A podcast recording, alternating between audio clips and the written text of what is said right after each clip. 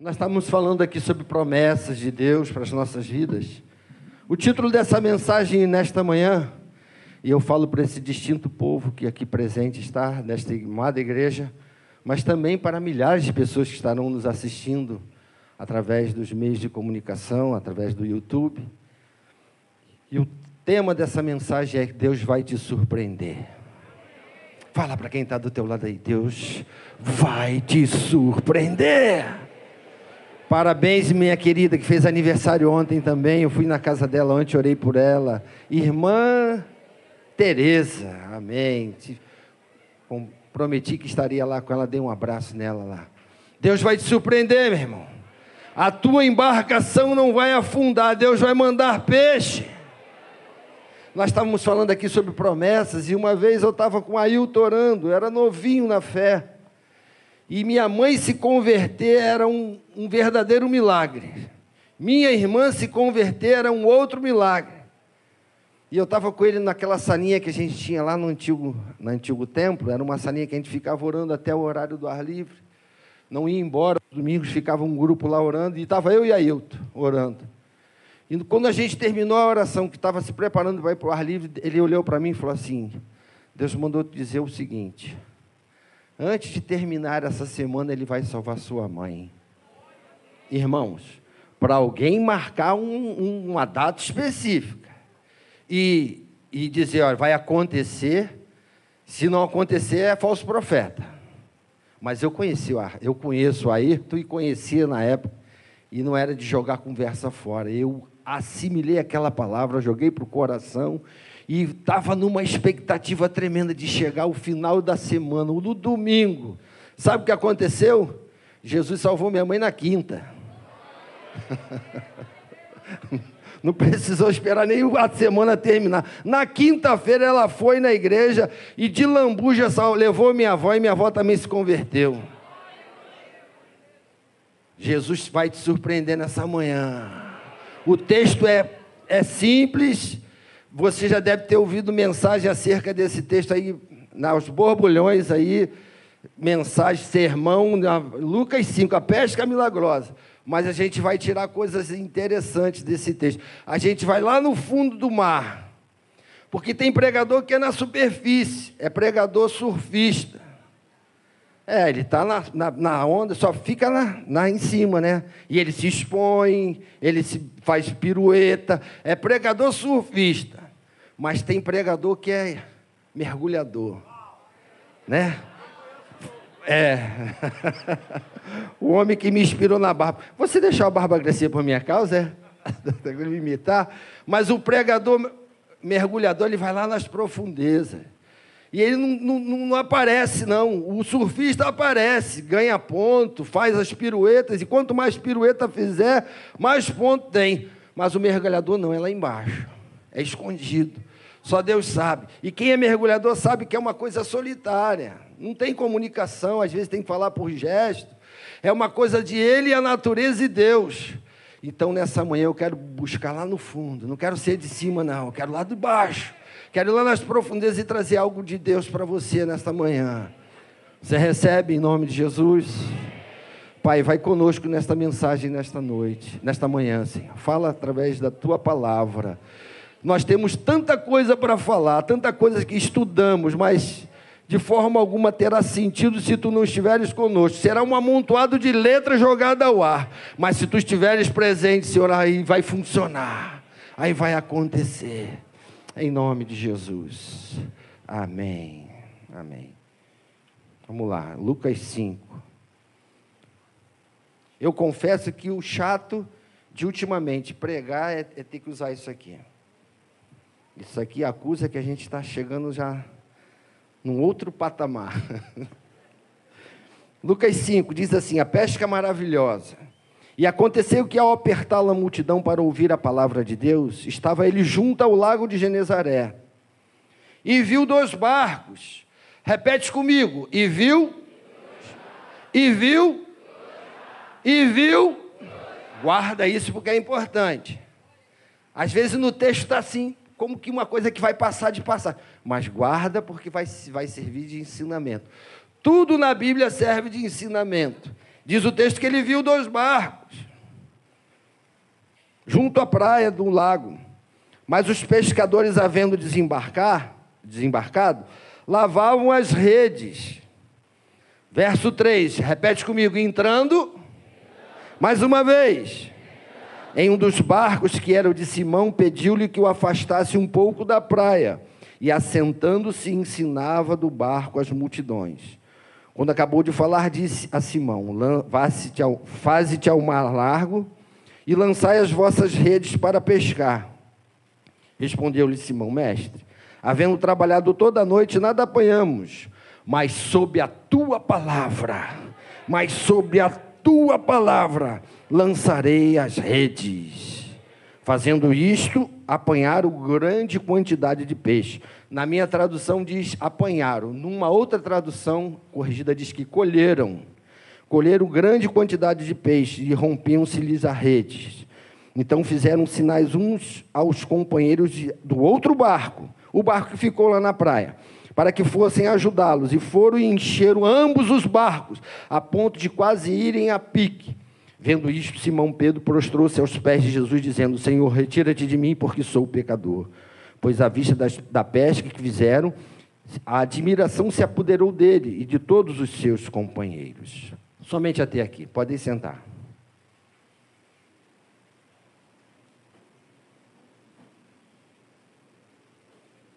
Como palavra introdutória, eu vou dizer quem foi que disse esse texto.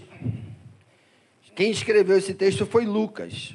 Lucas não foi discípulo de Jesus, ele foi contemporâneo do apóstolo Paulo. Você vai ver em Atos 1 que ele é como que um repórter, como que um escritor que faz uma reportagem de tudo aquilo que ele presencia através de fatos que ele colhe. Ele era um médico. O livro dele é o livro, terceiro livro dos evangelhos, são quatro evangelhos, porque eram quatro tipos de povos naquela época de Jesus os judeus, os romanos, os gregos, e o Evangelho de João é considerado não um livro sinótico. Deixa eu gastar um pouco dos meus conhecimentos bíblicos que aprendi no seminário. Os livros sinóticos são Mateus, Marcos e Lucas. São os três primeiros evangelhos. Eles apresentam uma mesma narração dos fatos, um mesmo ponto de vista, tentando assim abreviar numa linguagem nossa. Eles apresentam uma mesma característica do linguajar eles falam dos feitos de Jesus como homem. Já o Evangelho de João enxerga um outro povo. Eu falei de três povos: os judeus, os romanos e os gregos. Os romanos eram um povo subjugador, que, que subjugavam, dominador, desculpe. Eles eram aquele povo que conquistavam e que subjugavam as outras nações.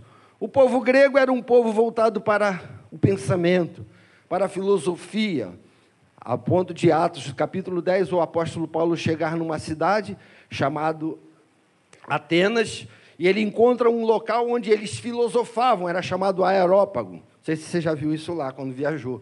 Mas no Aerópago eles botavam as suas filosofias em dia. E o apóstolo Paulo entra naquela cidade e ele encontra cerca de 30 mil deuses. Deus de tudo quanto era tipo de, de para todo tipo de gosto.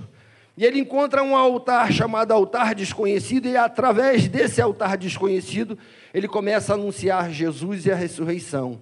E ele diz um versículo que por toda a minha vida eu preguei na praça, Atos 17 e 30. Ora, Deus não leva em conta o tempo da vossa ignorância, mas ordena a todos os homens em toda parte que se arrependam, porque estabeleceu um dia em que há de julgar o mundo por meio de um varão, ao qual acreditou ressuscitando dentre os mortos. Ele começa a pregar para aquele povo grego que era um povo voltado para o pensamento. Então, o livro de Mateus é escrito para o povo judeu. Se você for estudar nos pormenores do livro de Mateus, você vai encontrar cerca de 40, 40 passagens do Velho Testamento mostrando ao povo judeu que ele é o Messias. O povo de os judeus, eles estão aguardando até hoje o Messias.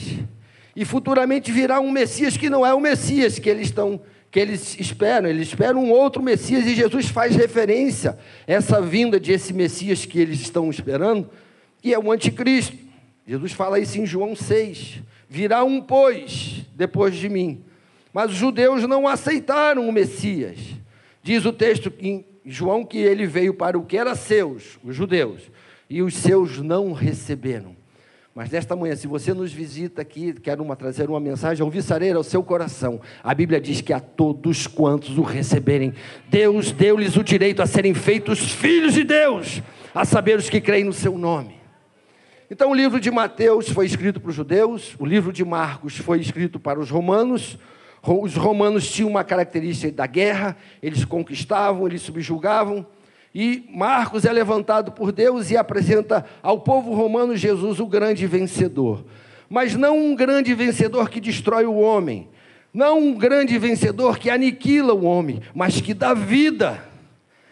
Ele apresenta Jesus como um grande vencedor que conquista o coração do homem. A mensagem do Cristo é totalmente inversa do que a mensagem de Roma. Roma era: se alguém ferir a tua face, você tem que dar. A outra não, você tem que enfrentar e vem Jesus com a mensagem oposta. A mensagem do Evangelho sempre será oposta a este mundo. Você anda como cristão na contramão de um sistema que é completamente inverso aos padrões de Deus. Hoje você vive numa sociedade em que o que é certo se tornou errado. E o errado está sendo considerado por esta nossa sociedade tão evoluída tecnologicamente, na, na informática. Essa sociedade está tão distante de Deus porque estão vivendo o inverso dos padrões de Deus. Então, Marcos apresenta Jesus aos romanos e apresenta Jesus como o grande vencedor.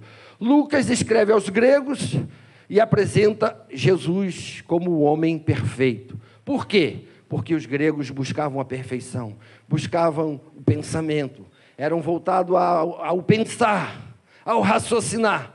Então, Lucas, um médico, e nesse capítulo que nós estamos lendo, é desse homem, um médico amado que foi companheiro de, do apóstolo Paulo em sua jornada. Ele escreve no capítulo 5: toda vez que você encontrar cinco na Bíblia, está automaticamente ligada à graça de Deus. Quase todos os capítulos 5 que você encontrar nos evangelhos, algo relacionado à graça de Deus, porque 5 é o número da graça.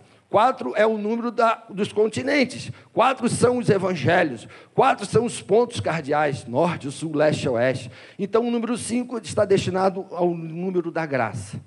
E se você for estudar os pormenores desse capítulo 5 de Lucas, e eu estou dando aqui só uma introdução de algumas coisas, alguns aperitivos que a gente estuda e passa para o povo. No capítulo 5 é, é reconhecido para quem gosta de estudar como o capítulo dos encontros.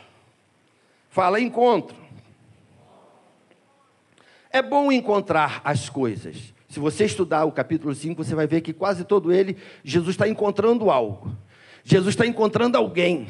E é bom quando você tem uma amizade de longos anos e não se veem. Um dia desse foi lá na lojinha o Marcos, que foi seu amigo também. E eu não o vi há muito tempo. E a gente teve um encontro. É bom rever os amigos. É quando você encontra com um amigo, a notícia vem logo. Fulano de tal morreu. Vê se não é assim. Sabe fulano de tal? Aquele que era da nossa classe? Ah, morreu. A notícia ruim vem logo de cara. Então, encontrar é algo gostoso. E no capítulo 5 você vai ver que todo ele, Jesus, está encontrando alguém. Olha só, eu anotei aqui. No capítulo 5, ele encontrou os pescadores frustrados, nesse capítulo que a gente está usando aqui como mensagem. Ele encontra um leproso. Ele encontra o paralítico, que a Bíblia diz que é de Cafarnaum. Jesus encontra um publicano chamado Levi. Então, o capítulo 5 é o capítulo da graça de Deus no livro de Lucas, mostrando que ele está encontrando. E eu quero dizer para você que se você procurar em Caxias, se você for lá na praça comigo terça-feira e você procurar, você vai encontrar. Encontrar o que, pregador? O que eu encontrei a vida toda é gente precisando de você, gente precisando do teu sorriso, gente precisando de um abraço teu, gente precisando de uma palavra tua, gente precisando que você estude e pregue com sabedoria. Vai lá que você vai encontrar. O capítulo 5 de Lucas, ele diz: Jesus está sempre encontrando alguém. Diferente do capítulo 15 de Lucas também, que é chamado o capítulo dos achados e perdidos. Olha os pormenores da Bíblia. No capítulo 15 você vai encontrar os achados e perdidos. Um pastor que perde a ovelha. Capítulo 15. Já estou saindo um pouco do texto, indo lá para frente. Dez capítulos a mais. Ele, um pastor deixa as 99 no aprisco e vai ao encontro daquela que se perdeu. Ele vai procurar a ovelha perdida. Um pai perde o filho porque foi para o mundão, pediu parte da herança e foi embora. E daqui a pouco o pai, o filho retorna e ele acha o filho de volta e recebe com alegria. Capítulo 15 de, de Lucas.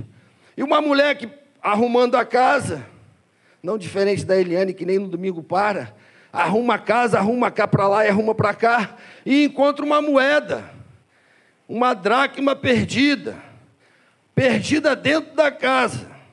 E não querendo fazer nenhuma comparação, mas tem dracmas que estão perdidas dentro de casa. Tem gente que está perdido dentro da casa do Senhor. Tem gente que ainda não se achou. Tem gente que ainda não conseguiu reconhecer Jesus como teu, seu, seu Salvador. Diante de tudo que a gente cantou aqui, do que a gente participou, tem gente que entra e sai com uma forma, de uma forma neutra. O coração está bloqueado, marbórico, um coração duro de pedra. Mas nessa manhã nós oramos a Deus para que o teu coração que seja de pedra seja esmiuçado pelo poder da palavra de Deus. Ele achou o filho pródigo, ele achou a, a, a, ovelha perdida, ele achou a dracma perdida. Quando ele entrou na casa de Zaqueu, Zaqueu era um cobrador de impostos, que era odiado pela sociedade, e ele era baixinho, deveria ter vários tipos de preconceitos e de traumas na vida, por ser baixo. Eu não sei qual é o teu trauma, qual é o teu, o teu aquilo que te deixa triste. De repente você não tem mais cabelo, o cabelo caiu. Aí você vai lá, manda implantar, mas não fica bom. Aí de repente você é gordo demais. Qual é o teu drama? O do Zaqueu é porque ele era baixinho, mas apesar de ser baixo, ele tinha uma vontade tremenda de saber quem era Jesus. E Jesus ia passando pela cidade dele, e era a última vez que Jesus ia passar lá o Jericó. E ele está lá em cima da árvore. E quando ele passa, Jesus passa e vê aquele homem em cima da árvore. Jesus conhece toda a trajetória daquele homem, que pela sociedade era ladrão, era um cobrador de impostos, era alguém do governo que hoje, de repente, o povo odeia. Ele olha para aquele homem e disse: Desce, porque me convém hoje pousar em tua casa. Jesus se convida para ir para a casa do ladrão. Mas Jesus não chamou ele de ladrão, Jesus só mandou ele descer. Se nessa manhã você descer, Jesus vai entrar na tua casa. E quando entrou na casa do Zaqueu, o texto, eu não quero entrar nesse texto porque a mensagem é outra, e Zaqueu entrega os pontos, diz para Jesus: Olha, eu tenho defraudado, vou restituir quatro vezes mais ele começa a querer cumprir a Bíblia, a lei de Moisés, porque se você roubasse um, um boi do seu vizinho, se você fosse cumprir a lei, você tinha que devolver quatro. Ele disse: Eu vou restituir quatro vezes mais. Aí Jesus disse o seguinte texto: Eu entrei no, na casa de Zaqueu, no texto de Zaqueu, para dizer o que, que Jesus disse para Zaqueu. Hoje entrou salvação nessa casa porque o filho do homem veio buscar e salvar o que se havia perdido. Você está perdidão aí? Eu queria muito que o Paulista estivesse aqui para dizer para ele: se você está sem rumo, Jesus veio para você, veio buscar e salvar o perdido. Deixa eu correr aqui, senão eu não entro no texto.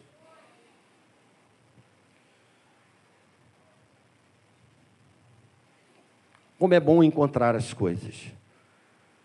Um dia desse eu estava eu ia nadar com o Davi no mar e eu fui procurar o meu equipamento de, de nadar, né? Porque a gente não entra no mar assim sem nada, a gente entra com algum, algum equipamento. E não achei de jeito nenhum. Virei a casa de cabeça para baixo.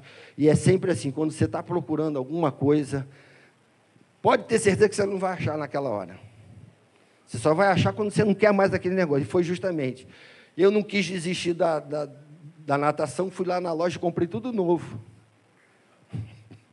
nadei com ele. Uma semana depois, a Eliane disse: Olha o que eu achei. Falei, Jesus, todo o equipamento. Agora estou com dois. Estou fazendo até doação. Um dia desse eu perdi meu óculos Ray-Ban que minha irmã trouxe de Nova York para mim. Eu estava dado por um perdido, estava triste, porque era um óculos bonito, caro. Daqui a pouco, ela, nas arrumações dela, olha o que eu achei. Então, são coisas que a gente perde dentro de casa. Está perdido, mas está escondido em algum canto lá. Tem alguns supersticiosos que dizem que o diabo botou o rabo em cima. Não tem esse negócio? Ah, está com a, com a cauda dele em cima. Deixa eu tirar o nome rabo que pega mal. Mas você vai procurar e você não acha. Então, nessa manhã, se você está perdidão, Jesus vai te achar. O texto aqui diz que nós estamos diante de um cenário de uma multidão. Uma multidão que está diante de um homem que vai falar alguma coisa para eles. E eles saem de casa na expectativa de ouvir algo, porque eles sabem que lá tem alguém que tem uma mensagem diferente. Sabe o que, que traz de você que todo domingo? É porque aqui tem algo que vai preencher o teu coração. Tem algo que vai fazer você crescer na fé. Tem algo aqui que é dito que vai fazer você alcançar um, um grau a mais. Então aquele povo saiu de casa na expectativa de ouvir Jesus no mar, lá na beira da praia. E diz o texto que Jesus olha e vê dois barcos. Quando eu li o texto, eu pedi para que vocês marcassem dois. Ele vê dois barcos e ele não vê só o contexto de dois barcos. Ele vê os donos dos barcos. Porque certamente aquele barco, aqueles dois barcos na beira da praia, tinha dono. E ele vê, naquela situação, os donos do, dos barcos, o que, que eles estavam fazendo. Acompanha comigo o raciocínio, eu vou devagar porque você vai entender. Jesus não vê só o barco, mas vê os donos. E aí o que, que eles estavam fazendo? Diz o texto: lavando e, numa outra tradução, consertando as redes. Se tiver alguém dormindo do teu lado, dá uma cotovelada aí, porque não é para dormir, não. Tem gente que fica numa oração, mas está com o pensamento lá no macarrão que vai vir depois do culto. E eu estou vendo aqui de cima, o sujeito está delirando assim, vendo o frango dançando na frente dele. e dormir na minha mensagem, eu vou no lugar e dou um bico na canela dele, para ele acordar. Mas Jesus vê os caras consertando, lavando a rede, depois de um dia de fracasso, depois de uma noite, desculpe, de fracasso. Pescaram a noite toda e não pegaram nada. Imagina você se preparar para um, um final de semana pescar com seus amigos, aí prepara a isca, prepara tudo e volta sem nada. Isso aconteceu uma vez comigo. Eu me preparei para ir pescar e quando eu saí para pescar, o dono da casa onde eu estava lá em, em Araruama disse, e me viu com toda aquele aparelhagem de mergulho, de harpão, falou: Quero ver se vai vir com peixe. E eu falei: Jesus, olha, Olha o desafio. Eu fui todo equipado, parecia uma arara, toda colorida. E o cara lança um desafio, eu quero ver se vai voltar com peixe. E eu fui. Quando chegou lá no destino, que eu mergulhava sempre, o mar, a gente costuma dizer, estava turvo.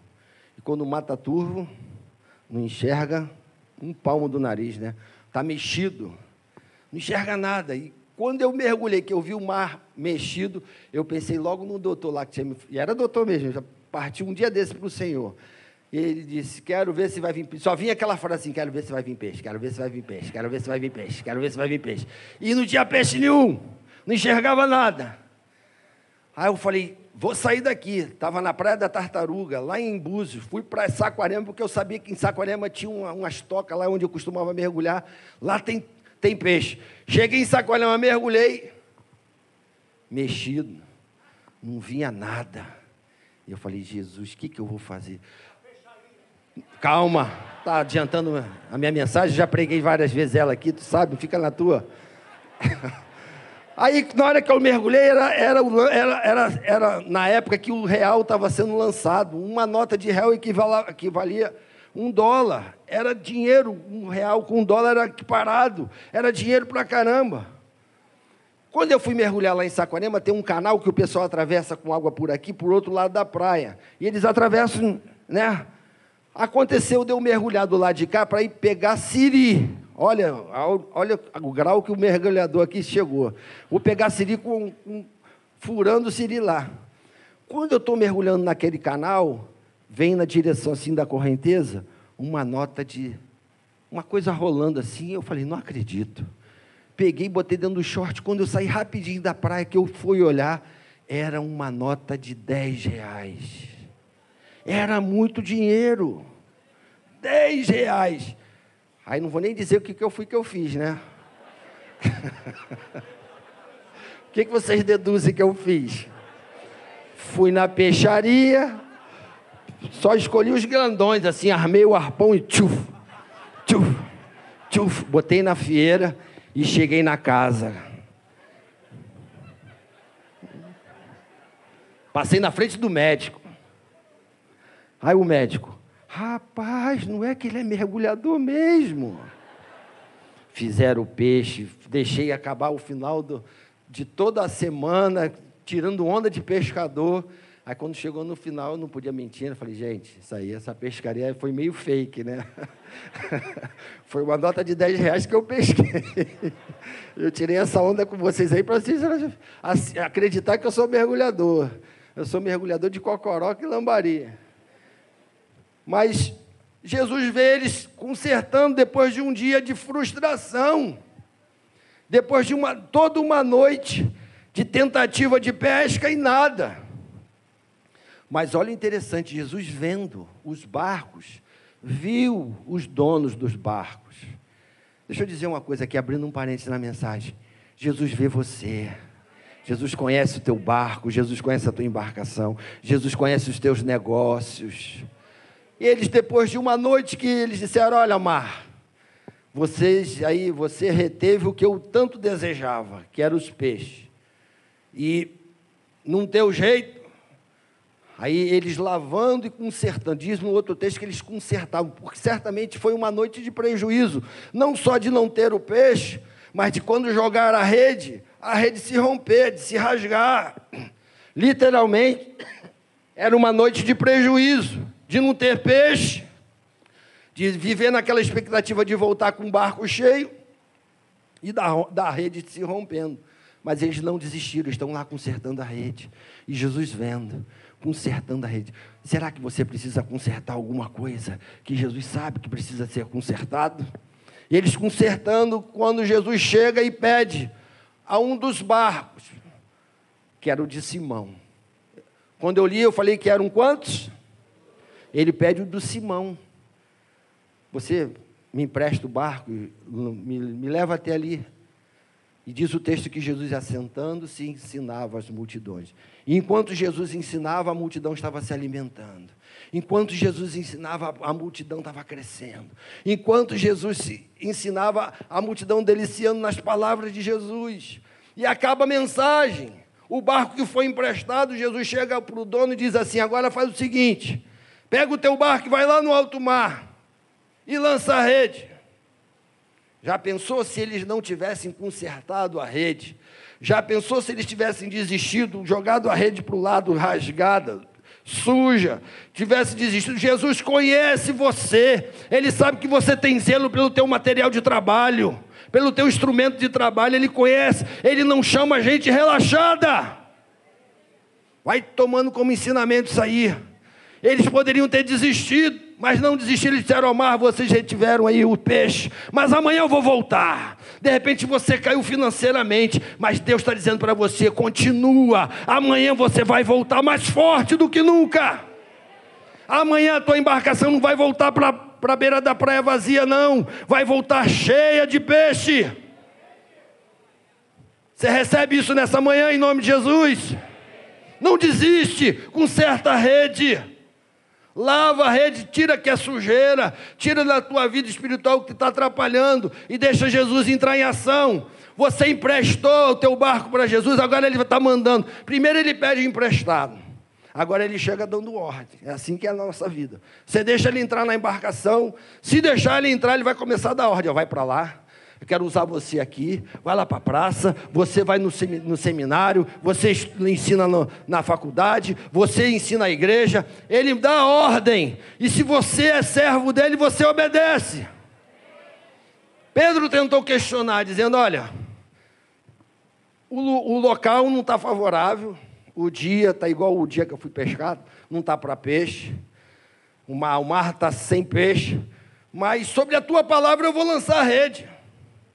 Irmão, tem momentos na vida que você tem que ir pela fé. Jesus estava testando o Pedro. Veja, olha como é que é a lei da semeadura. Quem pesca não semeia. O texto diz que eles escolheram. Colher é algo que você vai semear pela fé. Jesus disse: Olha, lança a rede, porque vocês vão colher. Quando você obedece no ato de fé, você vai colher. Deus, nesta manhã, vai te surpreender. E não terminou, não, ainda tem muita coisa boa ainda. Ainda tem um tempinho. E eles foram e jogaram a rede. Mas o barco do João ficou. E tem gente que é assim. Por que, que ele não escolheu o meu barco? Por que, que não é o meu barco que ele está usando? Porque é do fulano de tal. Aí fica bicudo com Jesus. Tinha que ser o meu barco, não o dele. O fato de Jesus escolher o barco de Pedro não quer dizer que Pedro é maior do que João. O fato de Jesus escolher o meu barco para trazer a mensagem para você não quer dizer que eu sou maior do que você. E aguarda com o teu barco, que o teu barco no momento certo vai ser usado também. Na hora dele, a tua embarcação vai ser usada. O barco do João ficou, o do Pedro foi. E Pedro disse: Ah, sobre a palavra dele vai vir uns peixinhos aí, né? Vai vir alguma coisa, eu vou recolher, eu não vou voltar vazio. Ele não esperava. Jesus surpreende o Pedro. Ele começa a jogar rede, e diz o texto que a rede começa a querer se romper, que era uma grande quantidade de peixe, e foi enchendo o barco, foi enchendo o barco, foi enchendo o barco, ao ponto dele ter que fazer sinal para quem está lá na praia: vem, vem. É o que a gente faz toda terça-feira lá na praça, a gente faz sinal, vem. Vem, a gente não quer o peixe só para a gente, não. A gente quer repartir com você. Aqui fala de compartilhamento. A igreja que evangeliza é uma igreja que cresce e que nunca vai faltar nada para essa igreja. Eu falei isso lá em São João, olha, a disposição de vocês verem esses bancos ainda que estão vazios, está na disposição de vocês irem lá fora e pregar o Evangelho. Deus enche a igreja de gente que tem disposição para ir lá fora. E aqui tem muita gente que tem disposição. Não é a totalidade, mas tem uma galera que comprou a briga. E peixe Deus sempre vai mandar. Ao ponto do Pedro disse: Vem. Estava longe do mar, estava fazendo sinal. E quando o outro chega do lado, olha como é que é a matemática de Deus, a matemática da fé. Não tem esse negócio de você dizer, ah, deixa eu fazer a conta aqui. O cenário que a gente está vivendo tem gente fazendo conta na calculadora, né? Jesus não precisa de cenário positivo. Não, Jesus ele faz o milagre a hora que ele quer. Tá, não está favorável para peixe, não interessa. Jesus mandou, eu vou jogar rede. E eles começam a dividir, e é, automaticamente, se aqui está cheio, está quase afundando, diz o texto que ia quase afundando, de tanto peixe, de tanta coisa. Ele começou a colocar no outro barco, começou a colocar no outro barco, começou a colocar no outro barco. Tem gente que está do teu lado que está precisando do teu peixe, começa a dar, começa a dar, e automaticamente a matemática era para que houvesse um equilíbrio. Mas diz o texto que os dois barcos estavam agora querendo afundar. Porque Jesus, quando você compartilha com alguém, ele bota peixe até que você não pescou. Você pode glorificar a Deus nessa manhã? Tem peixe que está na tua embarcação que você nem pescou. Quando você reparte, é aí que está um milagre. Você vai colocando, você vai dando, você vai entregando, você faz a campanha aqui no aniversário do pastor. E quanto você mais dá, quanto mais você tira, mais tem. Quanto mais tira, tem. Quanto mais tira, tem.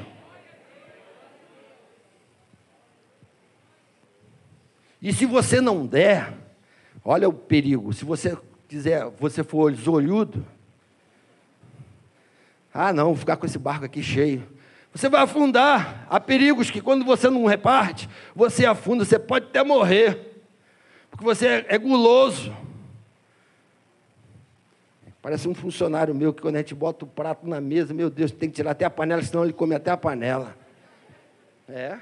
Quer saber que tem atrás não, ele come tudo é só uma traça. Quando você reparte, aí foi um milagre.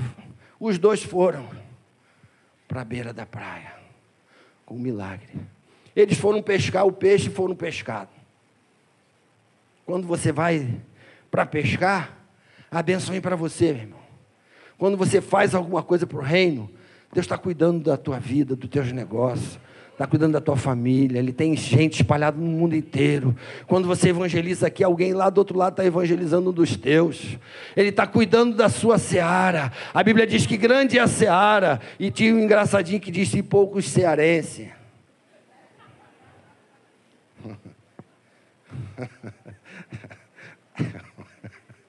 Grande é a seara, mas poucos trabalhadores. Ele está cuidando quando você vai. E quando você reparte, os dois chegaram lá na beira da praia. Quando chegaram na beira da praia, o Pedro diz para Jesus: Olha, Jesus, aparta de mim que eu sou pecador. Fica perto de mim, não, porque eu sou um homem de pouca fé, sou pecador. O milagre, quando acontece, milagre não se explica, se vive. Você não tem que explicar por A mais B que é um milagre. Milagre é milagre. E Deus é inexplicável. Ele faz como Ele quer, a hora que Ele quer, aonde Ele quer, com quem Ele quiser. Ele é Senhor e soberano. O milagre aparece para mostrar para a gente quem, é, quem nós somos, a nossa pequenez. O Pedro foi pescar e foi surpreendido. Eu não falei que nessa manhã Deus ia te surpreender. Ele foi pescar e foi surpreendido por Deus, porque ele esperava, ele não esperava uma embarcação cheia, ele esperava um barquinho com alguns peixinhos, mas veio tanto peixe. Eu quero dizer que a tua embarcação ainda não pode suportar o que Deus tem para você nessa manhã. Levanta a sua mão e glória a Deus a tua embarcação ainda não tem estrutura para suportar o tanto quanto Deus tem para dar a esta igreja a sua vida. Vai vir tantos peixes. Fala para quem está do teu lado, é barco cheio. Diz, olha do lado e diz, é barco cheio. É barco cheio. É barco cheio, Eliane, é barco cheio. Não fica fazendo contra a matemática, não. É milagre de Deus. É barco cheio para o povo de Deus.